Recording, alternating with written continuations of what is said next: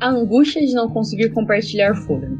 Nesses últimos dois anos, a gente teve medo de compartilhar do mesmo ar que outras pessoas, né?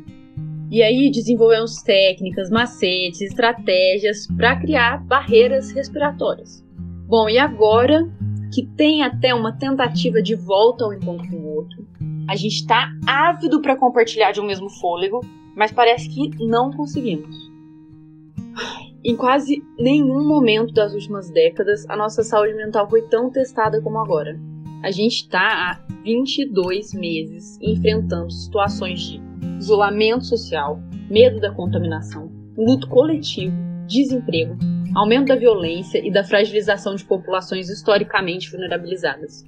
E as sequelas emocionais de se viver em meio a esse medo constante estão aparecendo e ficam cada vez mais evidentes conforme avançam os relaxamentos das restrições de confinamento.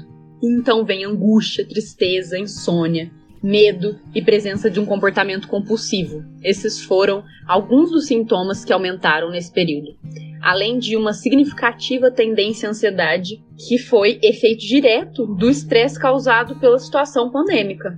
Foram o que constataram alguns pesquisadores da Universidade Federal do Sergipe. E todos nós passamos ou até ouvimos relatos de pessoas que passaram por certa dificuldade de restabelecer conexões emocionais em momentos que poderiam ser de sociabilização. E aí isso, em casos mais extremos, desencadeiam transtornos de pânico, em que uma pessoa ela até está apta fisicamente a respirar, mas a mente trava esse processo. Ou então também a preocupação excessiva com a contaminação que leva algumas pessoas a não se sentirem confortáveis em ambientes fechados, com pessoas desconhecidas compartilhando esse ar, o que também pode levar à claustrofobia. Todas essas condições compartilham em suas formas mais agudas a sensação de sufocamento, de falta de ar, de não conseguir respirar direito. O Conselho Federal de Psicologia realizou no dia 31 de janeiro uma live chamada Psicologia, Emergências e Desastres Saúde mental, qual o lugar da psicologia? Em que eles discutiram os desafios, grandes desafios dos psicólogos agora no enfrentamento a essa crise sanitária. Bom, os psicólogos e agentes da saúde mental no Brasil têm parte importantíssima na criação de estratégias e manejos que previnam agravamentos de angústias e tratamento de casos já agravados. É um trabalho coletivo dos profissionais da categoria que podem nos ajudar nesse momento na retomada da respiração regular. E aí, gente, vocês gostaram do textinho que a Manu acabou de ler aqui para vocês?